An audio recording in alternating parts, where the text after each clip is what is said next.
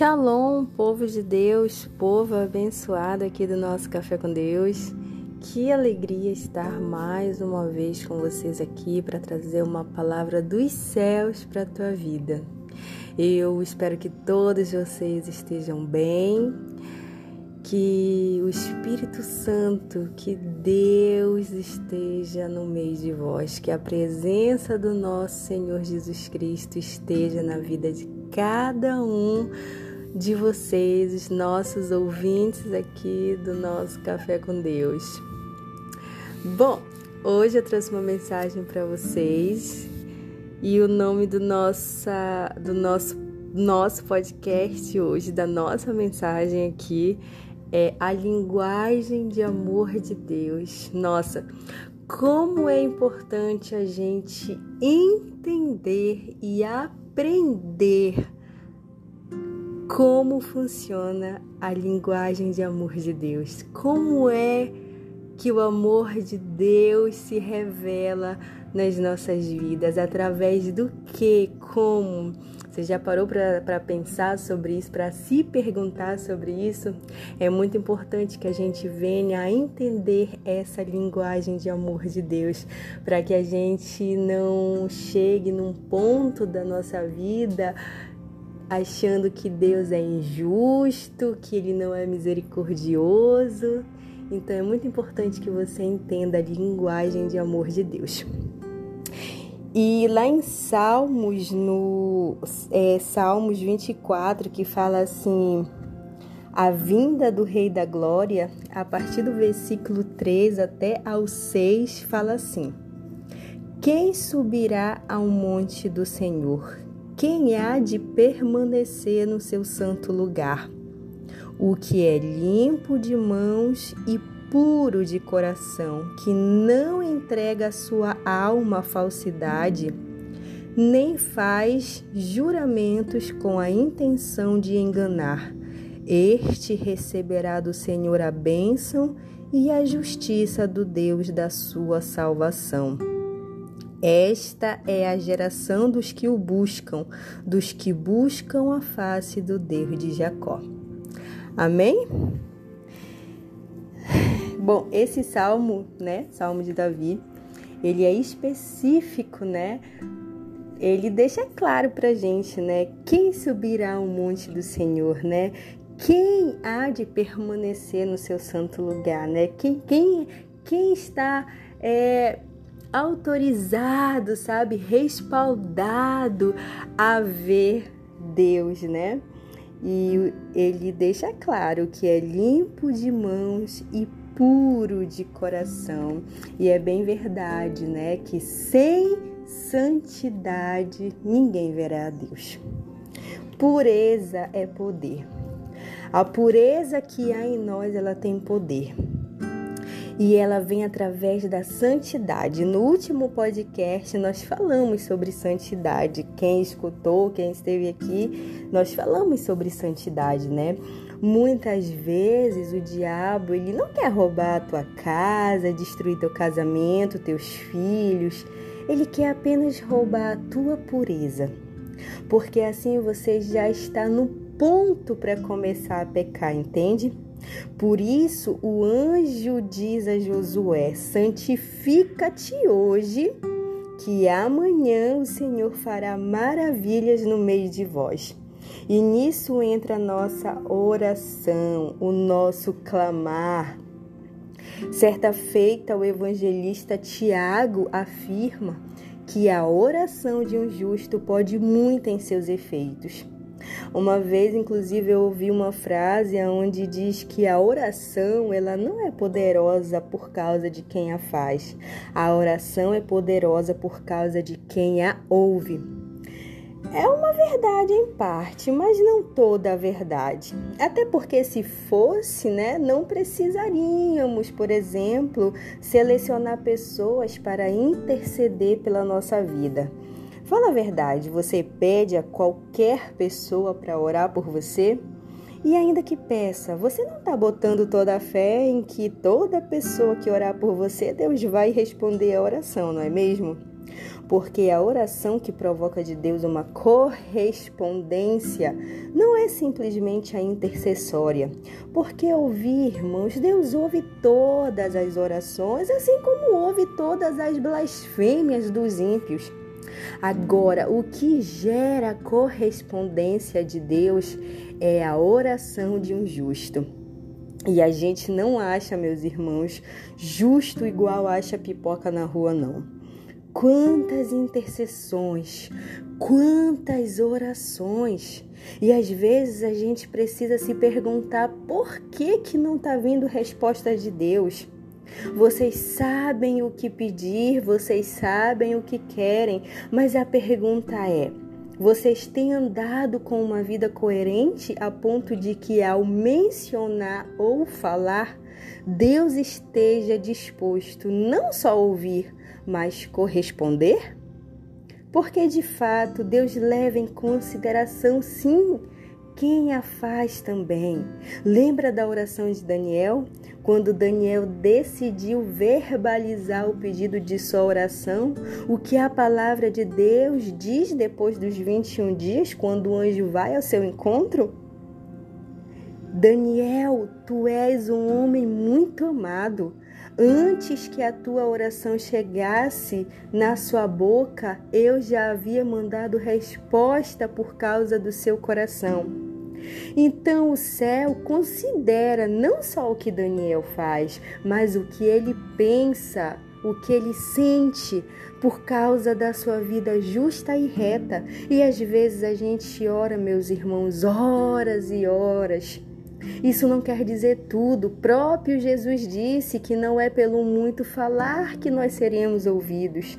Por isso, pedes, Pedes e não recebes, porque pedes mal, porque querem gastar nos seus próprios deleites, lembra? Nós temos pressa na resposta que nos apraz, mas não temos a mesma disposição para agradar a Deus em obras de justiça. Sabe o que, é que Deus está falando conosco hoje aqui, deixando claro? Vive o teu dia para me agradar, glorifica o meu nome, faz obras de justiça, santifica-te. E quando você orar por algo de cinco anos, eu te respondo em cinco minutos. Porque a pior desgraça, irmãos, é carregar o nome de Deus no peito e não ter mais a sua presença nas nossas vidas. Não é querer viver no mundo das maravilhas, não, mas é procurar ser limpo de coração, mente, alma, corpo. Não vos conformei com esse mundo, mas transformai-vos, vocês sabem, né? Pela renovação da vossa mente. Nós somos aprendizes, aquele que diz que sabe tudo é ignorante, é o mais tolo. Por que, que Jesus sabe, contava parábolas, histórias. Por que, que Jesus falava coisas simples e trazia comparações, analogias? Porque ele queria que o povo não só compreendesse a eternidade ou admirasse a sua glória ao Senhor, ele queria não só formar espectadores, ele queria torná-los participantes de tudo isso. E quem é participa participante do reino, confessado já Jesus como filho de Deus, esse está de fato posicionado defende a verdade, vive a verdade. Tem uma palavra que Paulo fala que eu gosto muito que é assim: Nada pode contra a verdade. Sabe quando alguém fala mal de você para uma pessoa que não te conhece? E quando essa pessoa que ouviu esse alguém falar mal de você chega perto de você mas se você ser uma pessoa, sabe, um cristão que vive realmente na verdade, irmão, essa pessoa pode até estar com o coração fechado para você por causa do que ouviu, mas ela se sente constrangida desmontada ao ver que o que ouviu não era verdade ao seu respeito, porque não há quem resista ao peso da verdade. E a maior verdade do mundo não é uma história. Ela é a maior verdade do mundo porque é uma pessoa. A verdade que liberta a tua vida não é uma mensagem, é uma pessoa. A verdade que mudou a tua vida não é uma pregação, é uma pessoa. Conhecereis a verdade, a verdade vos libertará, e essa verdade tem nome: Jesus Cristo. É essa verdade nas nossas vidas. Uma mensagem pode se perder com o tempo, uma história pode ser alterada pelos seus próprios tradutores. Agora, se a tua vida, a tua experiência passar pelo dono do evangelho, ainda que te tragam outro evangelho distorcido, nada vai arrancar de você a verdade. Eu me lembro dos dois soldados que foram enviados por Roma para aprender Jesus no dia que ele estava pregando na sinagoga. Você lembra dessa passagem? Só que eles pensaram: não, vão fazer escândalo. Calma aí, porque ele é muito amado do seu povo. Vamos esperar o culto acabar. E para eles esperarem o culto acabar, eles teriam que ficar lá ouvindo a mensagem, obviamente, né? O texto diz que os homens não conseguiram pegar ele. Quem tinha força, gente, para pegar ele? Acabou a força, porque nada pode contra a verdade. Cristo é a verdade. Não estejamos como espectadores, sejamos participantes dessa obra. Reino de Deus não é para quem se oculta, é para quem se expõe, para quem arregaça as mangas e está disposto a servir essa causa, ser um colaborador. Olha o que é que Jesus disse: aquele que for rejeitado até por um pai ou uma mãe nesse reino aqui, no meu reino, ele disse, receberá até cem vezes mais. O que, que ele está dizendo? Que quem aguentou se expor por amor do seu nome para participar da minha glória vai receber aquilo que na terra jamais poderia receber ou pagar. Aí depois que a gente está do lado de dentro dessa obra, ele vai dizendo para a gente como é que a gente tem que se comportar. A gente vai aprendendo os princípios, os valores. Isso aqui não é para quem pode, isso aqui é para quem quer. E isso apanha todos de um modo geral, não importa se você já nasceu no lar cristão ou se converteu agora e se aceitou Jesus semana passada no culto. Não há outro reino como o de Deus. Eu acho isso aqui o máximo, sabe? Que seja de oportunidades tão igualitárias nesse mundo. A parábola que ele conta a Pedro reflete isso. Você lembra? Pedro, ele, ele diz assim, tinha, é, ele diz assim, Pedro, é, tinha um homem, né, que devia 50 dinheiros ao, e outro devia 200. Só que o Senhor aliviou todo mundo da dívida, o que devia 50 e o que devia 200. A quem perdoou mais, Pedro? Ora, tenho para mim que o que devia 200. Aí ele diz assim: porque quem muito perdoou, ele mais amou. Aí tem muita gente que acha que Jesus está querendo dizer que quem vem depois ele ama mais, mas está errado. Dá uma olhada depois nessa parábola e, sabe, lê ela como está. Sabe o que é que Jesus está dizendo, Pedro?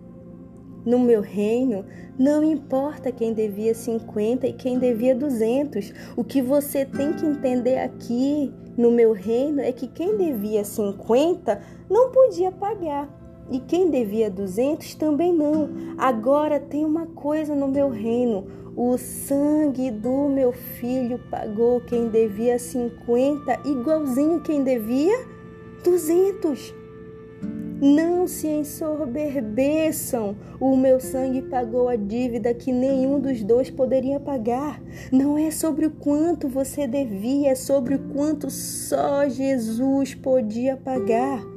Nunca ache que você já tem o suficiente porque já conheceu Deus ou porque tá, sabe, já entregou a sua vida para Cristo, já está caminhando há muito tempo. Tem muita gente que acha que que agora que já entregou a vida para Cristo, não precisa fazer mais nada. Irmãos, vocês só têm o poder de alterar a inserção do nome de vocês no livro da vida. Mas na balança do garladão dá para você botar muita coisa, dá para você botar muita coisa, dá para você fazer muita coisa. Alguém que não deseja fazer nada para o Deus que o salvou não tem gratidão.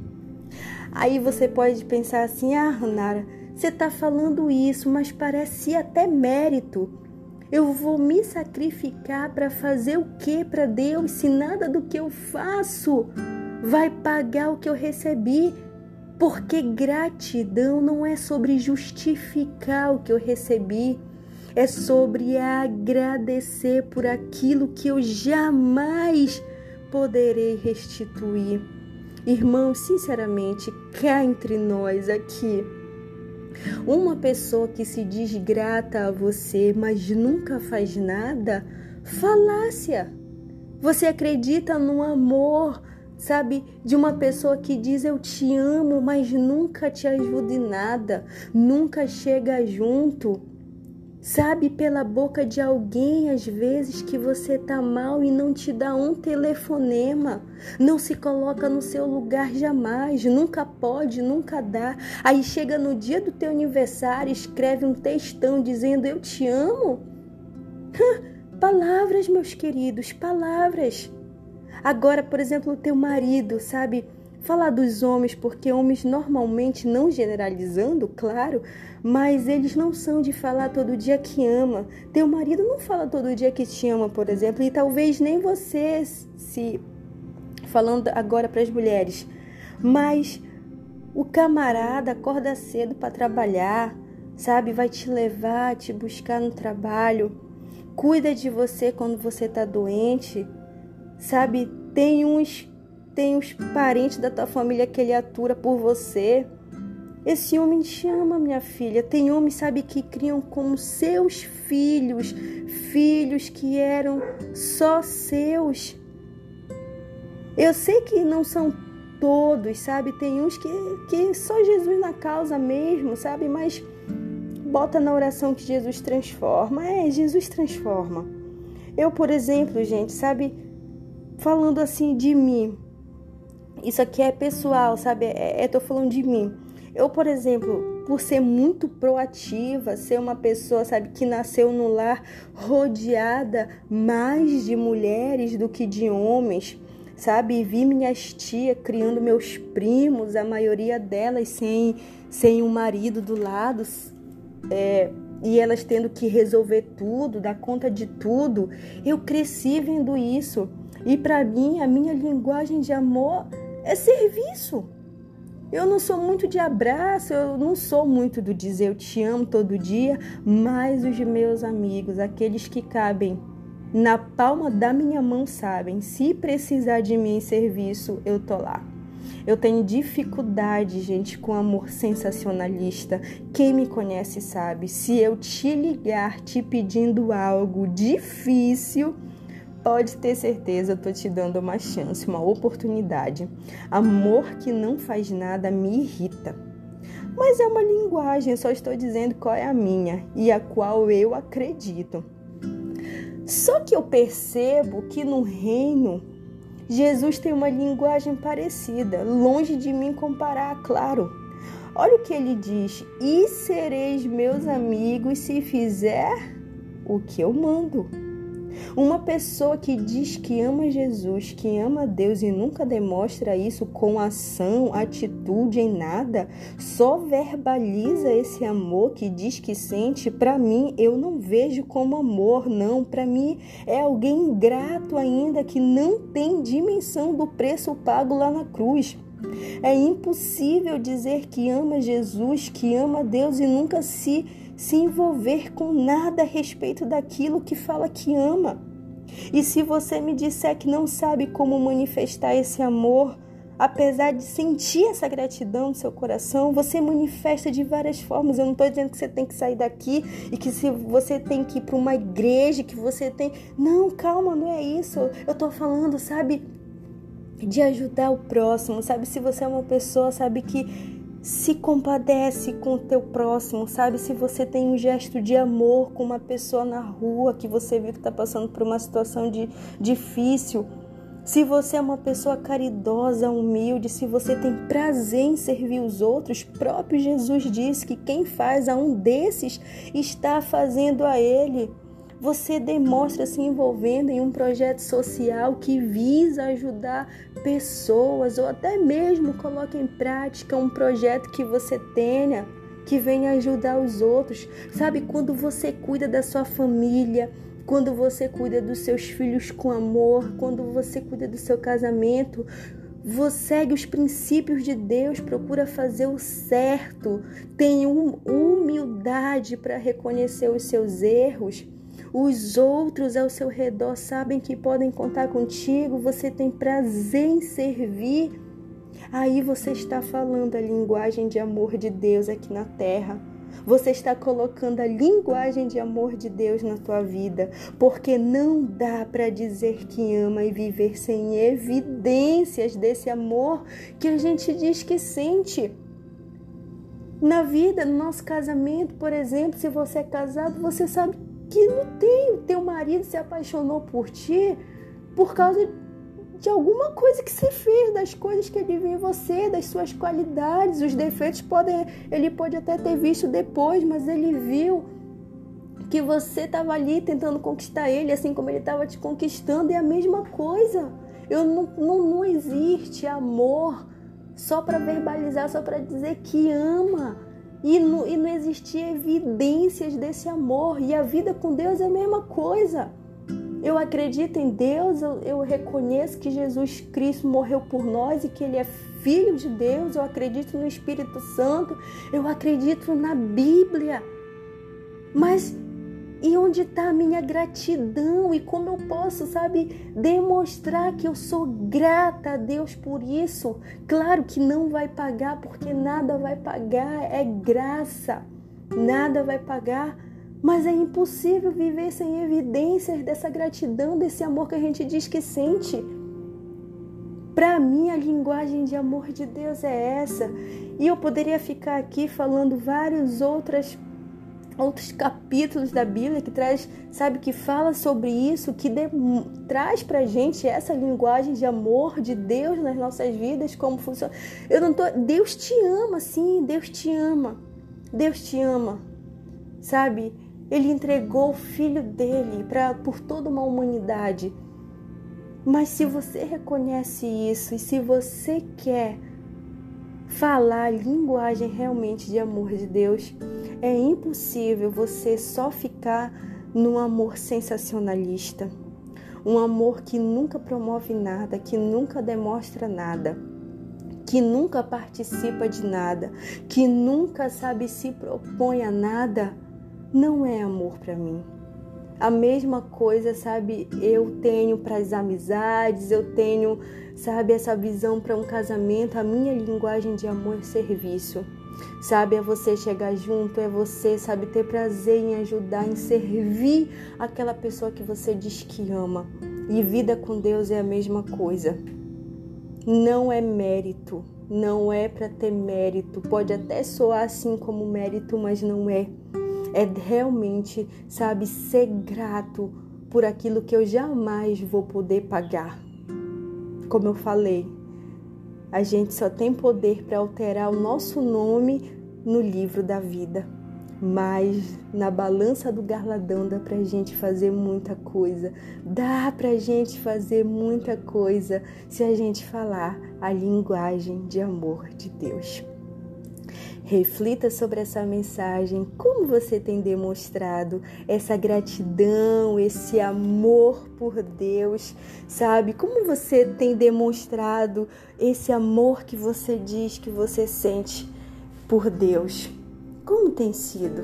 Tem sido um amor só sensacionalista ou tem sido verdadeiramente um amor, uma gratidão que demonstra sabe, em ações, em atitudes.